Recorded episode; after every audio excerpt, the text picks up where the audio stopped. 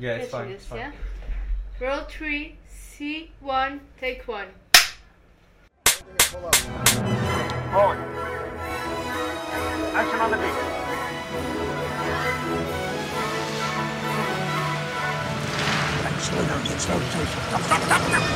Second bite, get ready.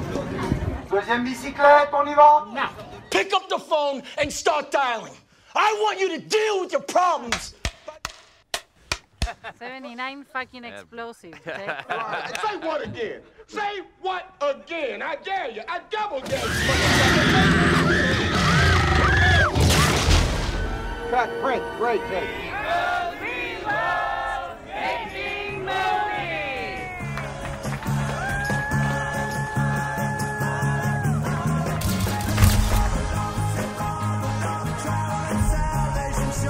Olá pessoal, sejam bem-vindos a um novo episódio do Fornalha, o nosso podcast. Hoje estou aqui sem o António para começar um segmento na Fornalha, que é um segmento diferente chamado First Take.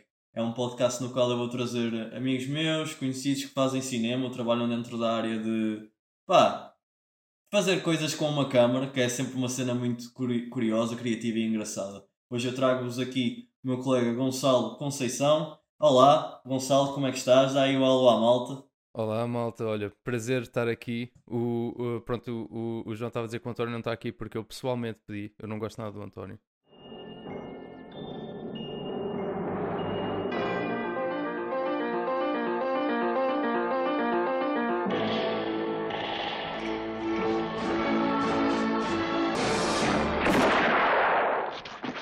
Estou a brincar. Eu não sei como.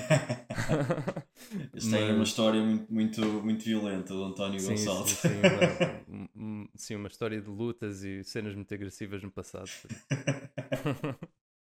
Então, então, pronto, se que- queres que eu, que eu me apresente, eu posso fazer uma espécie de mini apresentação minha e do que é que faço. força, força, força. Pronto, então, uh, como o João disse, o meu nome é Gonçalo, uh, eu tenho 23 anos agora. E pronto, e, e fui, uh, estive a estudar na mesma universidade uh, que o João, foi, foi assim que nos conhecemos, em Southampton. Uh, estudámos cinema, não estávamos no mesmo curso, mas estávamos praticamente na mesma área. E Yeah. pronto, e, e eu ando a fazer, fazer cenas com uma câmara, uh, com uma câmara, como diz o João, desde, desde os 6 anos. Pronto, co- como é óbvio, com 6 anos não fazia nada de jeito, mas, mas sim, desde então fui, fui melhorando as cenas que fui fazendo. Uh, tive uma empresa de produção uh, no Reino Unido uh, que criei com, com, com colegas meus enquanto estava a estudar também e produzimos algumas cenas bem porreiras. Uh, já gravei alguns documentários. Acho que a cena mais uh, ou pelo menos que, que eu acho que tem assim mais nome que fiz, foi a House of the Dragon, aqui, aqui em Portugal. E, e pronto, e sem ser isso, pronto, ando sempre a gravar cenas, por isso é, sou um bocado obcecado por, por cinema no geral. É para andar, ó malta. O Gonçalo é da- das pessoas mais. Como é que eu ia explicar? Produtivas que eu vejo a fazer cenas de cinema. Estou a falar sério. E tudo aquilo que ele já vos disse é muito interessante. Eu quero, de certa forma, voltar um bocadinho atrás, àquele ponto inicial. Quando é que tu, de alguma forma, quando eras mais novo, estavas a dizer que começaste a filmar umas cenas e como é que despertou aí na tua cabeça? Olha, vou pegar numa câmera, vou começar a gravar umas coisas. Bem, eu acho que eu tinha uma cena porque eh, eu, eu sou de, eh, eu, eu sou de uma, eh, de uma cidade chamada Castelo Branco, eh, em Portugal, que é uma cidade que é uma cidade grande, grande o suficiente, não, não, é, não é uma cidade enorme, mas, mas há algumas cenas a acontecer, mas o, o meu problema, entre aspas, quando eu era pequeno, é que a casa dos meus pais era tipo a uns 20 km da cidade. Ou seja, é longe o suficiente para, se eu não tiver escola, não consigo ir lá eh, quando não tinha carta. Então, então ficava muito tempo em casa a olhar para o ar, sem nada para fazer. E uma vez o meu pai eh, deu-me, eh, pronto, quando eu tinha uns sim, 6 anos ou assim, ele deu-me uma câmera antiga dele, porque o meu pai gostava de fazer muito fotografia selvagem, cenas assim. Era um hobby, Sim. basicamente.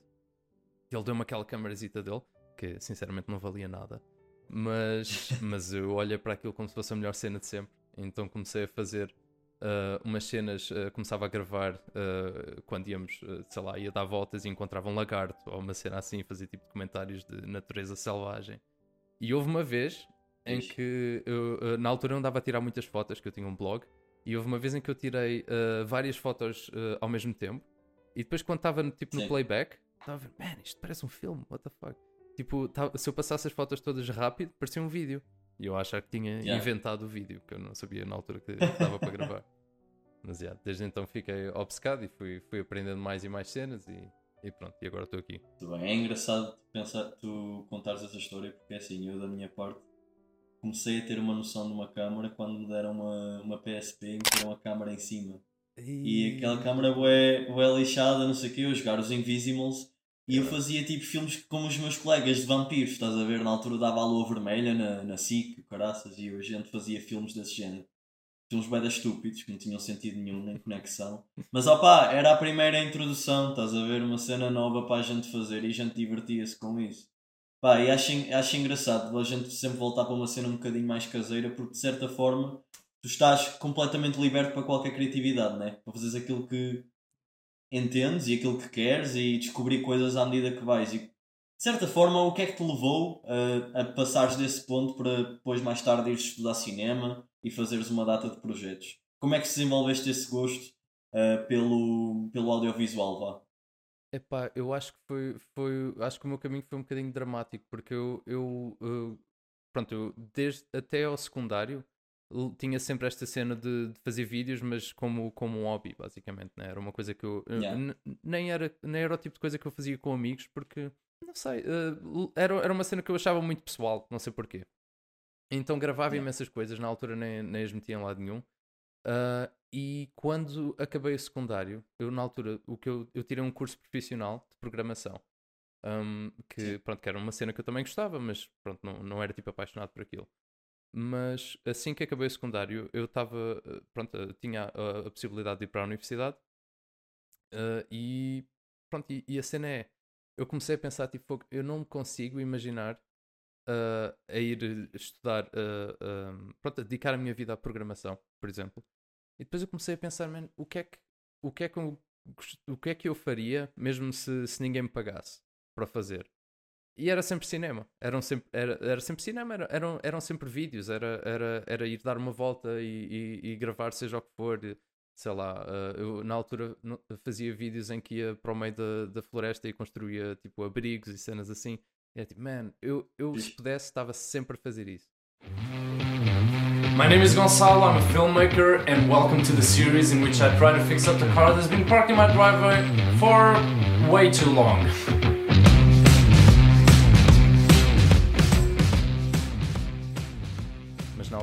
Mais vindo pronto, eh, aqui em Portugal eh, é, o- é o tipo de cena que, que as pessoas acham que és um bocadinho maluco por, Yeah, por yeah. seguir indústrias dessas Yeah. então sempre achei que, que não era lá grande hipótese mas chegou ao ponto em que eu pensei man, eu prefiro eh, dedicar-me a isto e se calhar ter de pronto, ter de trabalhar no, no McDonald's ou seja o que for para pagar as contas do que estar a- num trabalho em que estou a receber bué mas, mas não consigo fazer o que gosto por isso foi, foi isso Eu por acaso achei engraçado tu mencionares a cena ah, cá em Portugal as pessoas realmente têm uma espécie quase de preconceito ou tu vais estudar cinema nunca vais fazer nada. Yeah. Eu lembro-me precisamente de estar no liceu e ser uma cena do género ah, tá, vais estudar cinema, isso não vai resultar, não sei quê. E depois, a partir do momento que eu disse que ia para fora, Portugal é sempre assim, quando resulta lá fora parece que finalmente dão valor. Uhum, uhum. Disseram assim, ah, agora pronto, po- pode ser que dê, pode ser que dê, vais lá para fora, está mais crédito, pronto Sim, sim, uma coisa sim. desse género. Acho que no final das contas, tipo, acaba de certa forma por ir dar ao mesmo, né?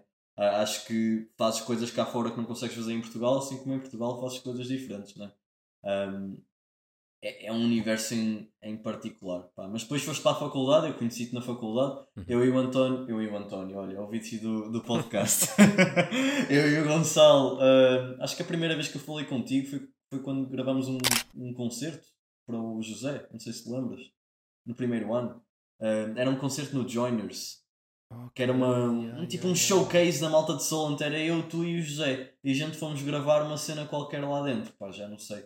Essa é a primeira memória que eu tenho, ou esper- acho que me lembrei também, de esperar numa fila para fazer os cartões da faculdade e vir lá, mas de outra forma não, Yeah. não- acho que essa é a primeira memória que eu tive. Pois, já, Mas, que, yeah. que memória mais, mais enterrada que foste, foste descobrir, fogo. Eh, yeah. já, já nem me lembrava, mas yeah, é capaz de ter sido isso. Pá, e tu nos teus anos de faculdade tu desenvolveste como, pronto, como estudante e foste desenvolvendo os teus gostos e fazendo vários projetos. O que é que achas que aprendeste melhor e pá, recomendas? Eu já vi que fizeste um vídeo também sobre se deves estudar cinema ou não deves estudar cinema. Canto só um bocadinho nisso. Ahm, pá, valeu a pena? Qual é a tua opinião? Daqui para a frente como é que te ajudou? Estu- estudar cinema foi uma cena que valeu a pena para ti ir para outro país completamente diferente? Epá, é interessante porque eu, eu, eu de vez em quando eu agora tenho começado a dar algumas aulas de, de cinema também. E às vezes é, é uma cena que, que, que os meus alunos me perguntam imenso, é, é isso, tipo, ah, ah, achas que faz sentido ir para a universidade e achas que faz sentido, por exemplo, estar a tirar um mestrado de cinema ou assim? E a verdade é, a minha, ah, eu, eu tenho uma resposta muito mista porque ah, de um ponto de vista, ah, eu, eu acho que eu, eu acho que eu não aprendi nada que não pudesse aprender sem estar na universidade. Mas, ao mesmo tempo, eu não, trocar, não, não trocaria por nada por causa de. uh, por, por ter conhecido pessoal como tu, por exemplo, por causa do networking, por causa da, do apoio. Eu, eu acho que o, o, só o facto de estares num, num, num ambiente em que toda a gente está tipo, a dar suporte para, para, para alcançar os teus sonhos e, e em que toda a gente uh, que te rodeia querem fazer cenas ambiciosas também, faz com que te dê tipo um, um, um- tipo um empurrão extra para, para trabalhares mais. E, e eu acho que isso Yeah. é, é, é uma cena super valiosa. Ou seja, eu acho que, por exemplo, não faria sentido ir, ir para ir estudar cinema numa, numa universidade que sintas que não tenha esse, esse lado de comunidade e de apoio. Um, mas pessoalmente eu, eu, eu acho que foi uma experiência brutal.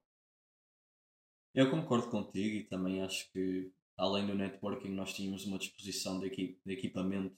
Podíamos fazer cenas Yeah. fora do nosso curso a qualquer hora, pelo menos antes do Covid, né? Uhum. Acho que durante, antes da pandemia havia ali uma cena que era todas as semanas íamos buscar equipamento, fosse para estudar ou fosse para fazer uma coisa completamente nova. Pronto. Nesse aspecto foi fixe. Pá, e terminaste a faculdade, fizeste uma data de projetos dentro da faculdade, construíste ou renovaste uma carrinha, partiste à estrada, começaste a fazer vários projetos, trabalhaste na Casa do Dragão. Como é que começou essa cena de renovares uma carrinha, pá, pôr-te à estrada e fazeres uma vida completamente nova? Man, foi. É engraçado porque agora, uh, pronto, eu, eu, eu levo, levo esse tipo de cenas como, tipo, whatever, né? É o, é o dia a dia, mas realmente sou um bocado, um bocado Yeah. extremo quando dito assim. mas basicamente uh, a resposta aborrecida é que eu, pronto, eu estava na, na, tinha- estava a alugar uma casa na altura e o contrato estava quase a acabar um, e, e eu era um, broke, ou seja, não tinha dinheiro nenhum. E o que é que eu pensei? eu ou posso arranjar um, um trabalho uh, tipo normal, né? uma cena assim mais, mais Yeah. estável e, e alugar outra casa e, e sei lá, ir viver para Londres ou, ou, ou tentar fazer alguma cena assim do género.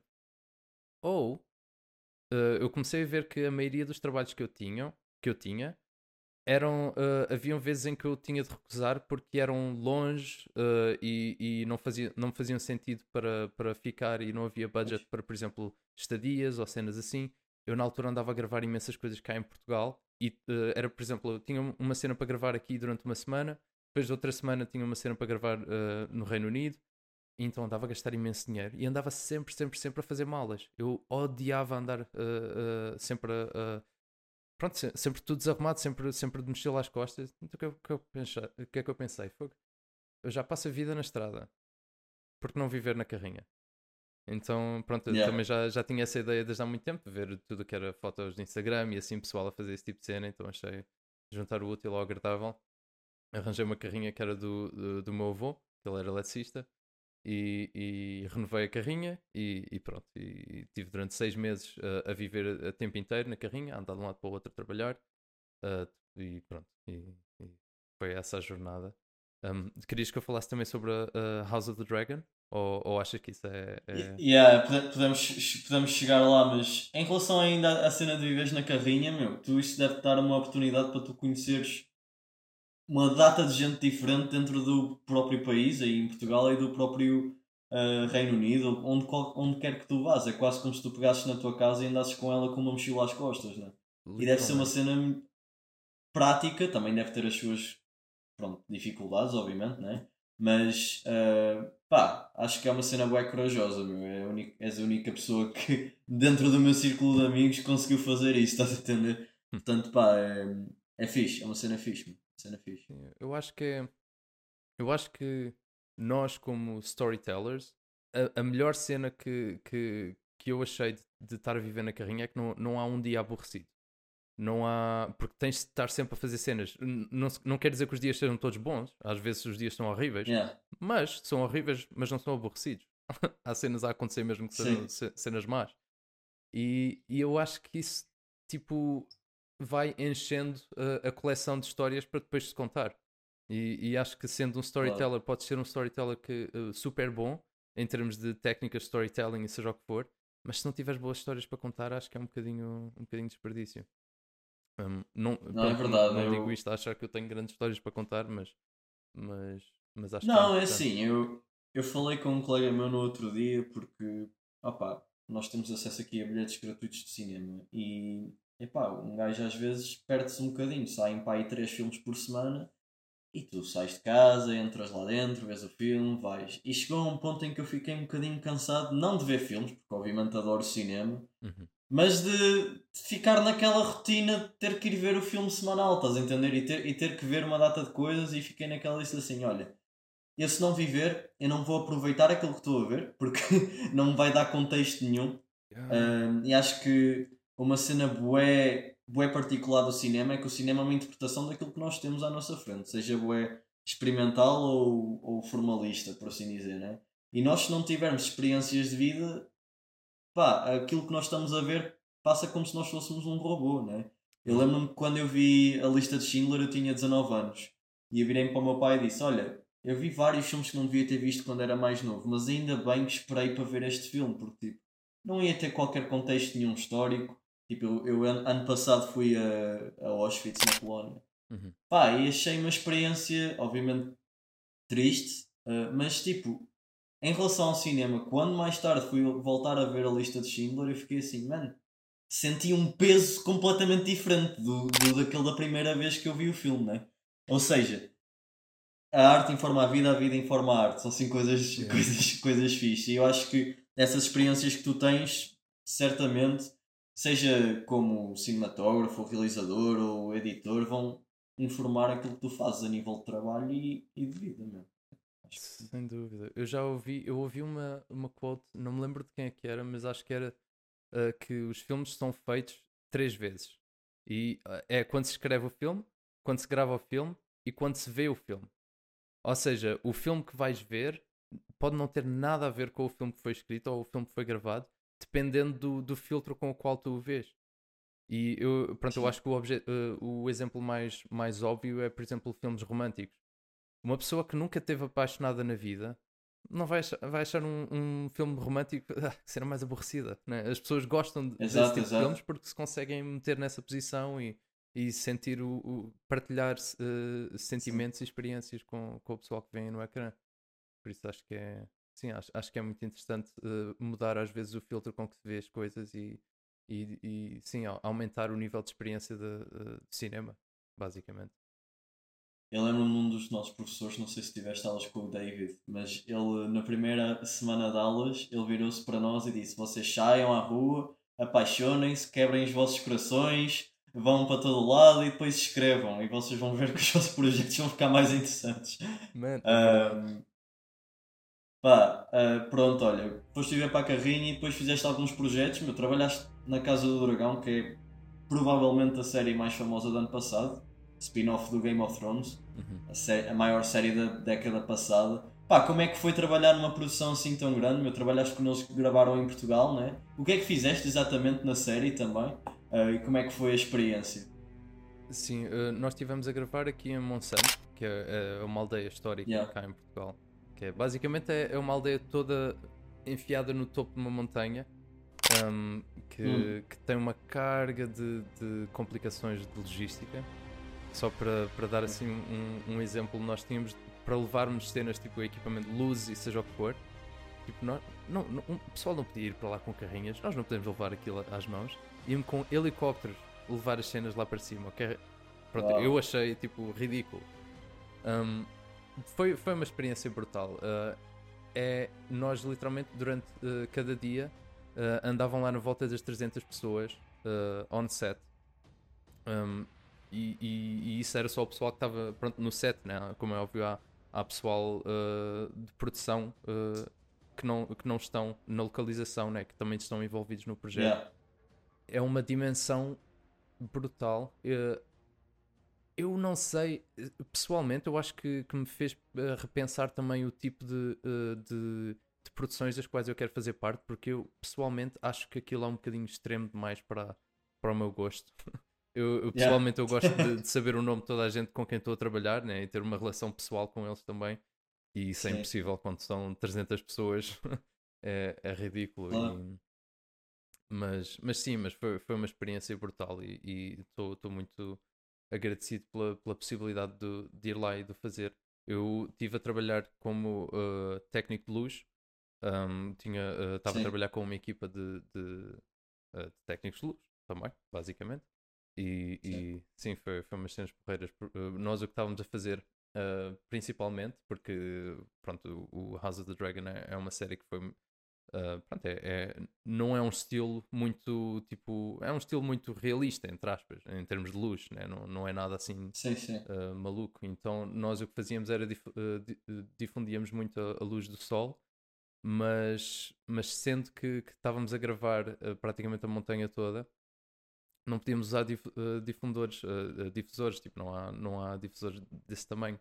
Então o que nós tínhamos era Claro. basicamente uma espécie de balão de ar quente, uh, que era, uh, era tipo uma nuvem, uma cena enorme. Acho que aquilo tinha tipo. Epá, não sei, mas se calhar para aí uns 12 metros quadrados, provavelmente mais do que 12 metros quadrados. Era uma cena enorme mesmo. E nós enchíamos aquilo de hélio e depois eh, estávamos presos a, a essa nuvem com o arnês. Éramos cinco, cinco gajos assim a, a tentar tipo, controlar aquilo, só literalmente para difundir a luz do sol. Ou seja, é, é o tipo de cena que, que, pronto, que ne- neste tipo de produções faz sentido, Uau. mas que eu pessoalmente nunca pensaria nesse tipo de cena. É- é- é. Foi uma experiência, sem dúvida. É uma produção grande, eles podem controlar quase tudo, né? Yeah. Ah, a nível de. opá, temos, que- temos que parar o sol, a gente mete aqui uma nuvem de hélio. Yeah. Quando nós estamos ali a gravar cenas independentes, estamos a correr de um lado para o outro, que é para não perder o pôr do sol, quase. Yeah, yeah, mesmo. Mas isso que falaste é interessante também para pensar em futuros projetos que tu possas estar a pensar fazer, porque eu pessoalmente gosto também de conhecer toda a gente que está no set, conhecer os nomes, até porque há uma espécie de hierarquia em produções maiores na qual tu, além de não conheces toda a gente, parece que às vezes as pessoas não podem falar com o realizador, ou com o produtor, ou com um, a assistente de realização, que são coisas tipo, opá, num set independente tu não tens muito isso. Há, há ainda aquela hierarquia de certa forma, mas acho que há muito mais um senso de, no final daqueles 5 dias, 2 semanas que seja, as pessoas que são quase uma família, né? Eu Sim. acho isso, acho isso muito fixe, mas é diferente. Então daqui para a frente, o, o que é que pensas fazer? O que é que estás a trabalhar? Um, partilha aqui aquilo que possas com, com a malta. Epá, eu, eu, eu comecei a fazer uma cena, uh, voltando à, à cena de, de estar a dar aulas, eu, eu- é interessante porque abriu-me abriu os olhos para, um- para uma outra vertente do, do cinema. Eu pessoalmente não, não sou assim grande fã de, de, de aulas uh, tipo teóricas de, de cinema, Yeah. mas por exemplo, no, no mês passado uh, fui, estava a gravar umas cenas em, em Sicília uh, com, com alguns alunos meus e, e da escola com, com a qual eu trabalho e nós estávamos a gravar algo em que normalmente quando se está a fazer um filme é tipo, estamos todos a, a, a lutar uh, pelo sucesso de um projeto, mas basicamente é tipo o período de produção é um período de, de esforço, é um período de luta, todos a pensar que ok, daqui a uns meses vamos ver o filme e vai valer tudo a pena. Neste, Yeah. neste contexto, era uma equipa uh, relativamente pequena, havia um- uma cena de, de comunidade tão forte que era quase como se tipo, nós não estávamos a- eu pessoalmente estava-me a sentir nos- nostálgico enquanto estava a presenciar as cenas. Ou seja, eu saí dali, daquela produção, uh, e, e era uma equipa tão forte, foi uma experiência tão forte que eu sinceramente eu até pensei, eu, nem, que, nem que agora percebêssemos que afinal não gravámos nada, já, já valeu a pena. Yeah. Já valeu a pena. O, É Claro. tipo, o filme, ser bom ou não, é um bónus. E eu, eu não eu, eu tenho andado a tentar pensar eh, como é que se replica esse tipo de cena, mas eu, eu quero me meter em mais experiências do género. Eu quero eh, chegar ao ponto em que tenho, em que se calhar sim, não estou a trabalhar com 300 pessoas, mas estou a trabalhar com 10 ou 15 pessoas que, que com as quais conseguimos fazer mesmo uh, arte, uh, não só do ponto de vista do produto final, mas do ponto de vista de- do, do processo. E, e eu quero, quero me apaixonar mais pelo processo, basicamente. Pá, acho, isso, acho isso incrível. Acho isso incrível porque de certa forma também é melhor para, para ti né? e, e para aquilo que tu queres fazer. E eu concordo absolutamente nesse aspecto. né? Acho que o processo acaba por ser a parte mais divertida porque quando está feito, está feito Pois, e fica para as pessoas verem. É Mas, mas o processo tens, tens mesmo que dar valor ao processo. Né? e são as cer- histórias que certamente. ficam. São as histórias que ficam. Acho que quando, uh, seja que filme for, uh, eu nunca penso na. uh, nunca falo do, do filme em si. Eu, quando estou a falar, estou sempre a falar de. Ah, estávamos a gravar e isto aconteceu Yeah. e esta pessoa fez isto e não sei o que, não sei o que mais. É sempre o behind the scenes. Então acho que é, acho, acho que é, é um lado muito importante da coisa. Pelo menos para mim. Não, sem dúvida. Eu lembro-me quando o meu produtor quase se espetou com um carro e a malta toda da, da vila de Sobrosa teve que ir lá rebocar o carro. Pá, foi, são, são histórias engraçadas, assustadoras na altura, mas a gente depois volta atrás e lembra-se com um sorriso na cara, meu, é sempre assim. Hum.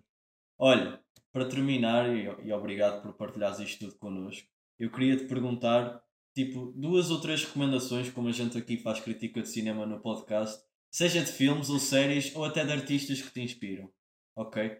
Ahm, só para deixares aqui para a malta que está a tentar se calhar fazer um percurso semelhante e, e pronto. Aí duas ou três recomendações. Essa, essa pergunta é super lixada. Yeah, eu, eu sei. Eu, eu acho que eu, é é uma das minhas grandes falhas é que eu sou péssimo a, a lembrar-me de nomes de filmes. É tipo, eu lembro-me de momentos, ah, mas, mas sim, mas, Sim. mas tenho dificuldade em, em, em recomendar. Há um filme que, que eu acho muito interessante, ah, ainda não vi o filme porque ainda não saiu, mas estou a achar muito interessante Sim, sim. a, a forma de, de como está a ser produzido, que é de um tipo chamado ah, Danny, Danny Gavert. Não sei se conheces. ok. Mas não, não conheço, ele- não conheço. Ele é um tipo que começou a carreira dele como cinematógrafo. É um cinematógrafo Uhum. brutal. uh, e depois começou a fazer vídeos no YouTube, muito tipo tutoriais e cenas assim. Mas Yeah. chegou ao ponto em que, usando ah, a comunidade que criou no YouTube, conseguiu ah, não só ah, fazer tipo ah, fundraising para o feature dele, mas conseguiu arranjar equipa, conseguiu basicamente produzir um filme todo, ah, um feature film, Uau. que, que é, pronto, que está tipo, hum, mesmo de, um- de um standard de, de, de produções grandes, tudo uh, com, com o poder da, da, da comunidade que criou.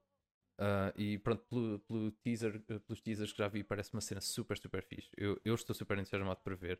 E, e acho que é um daqueles filmes que, sinceramente, mesmo que seja um mau filme, que acho que não vai ser, parece-me brutal, acho que só consigo perceber o que o nível de, de, de- de experiências que, que levaram a- a- a- ao filme acontecer, acho que já valem a pena, porque nós estamos a viver num, num ponto em que eu acho que é cada vez mais interessante e cada vez mais possível uma pessoa ah, s- ser independente do ponto de vista criativo. N- não temos de estar Sim. tão dependentes de, de, ah, Netflix ou seja o que for uh, para, para fazer cenas do género. E então acho que, acho que este filme e este tipo em, em específico me dá muita, muita inspiração para tentar fazer alguma cena do género.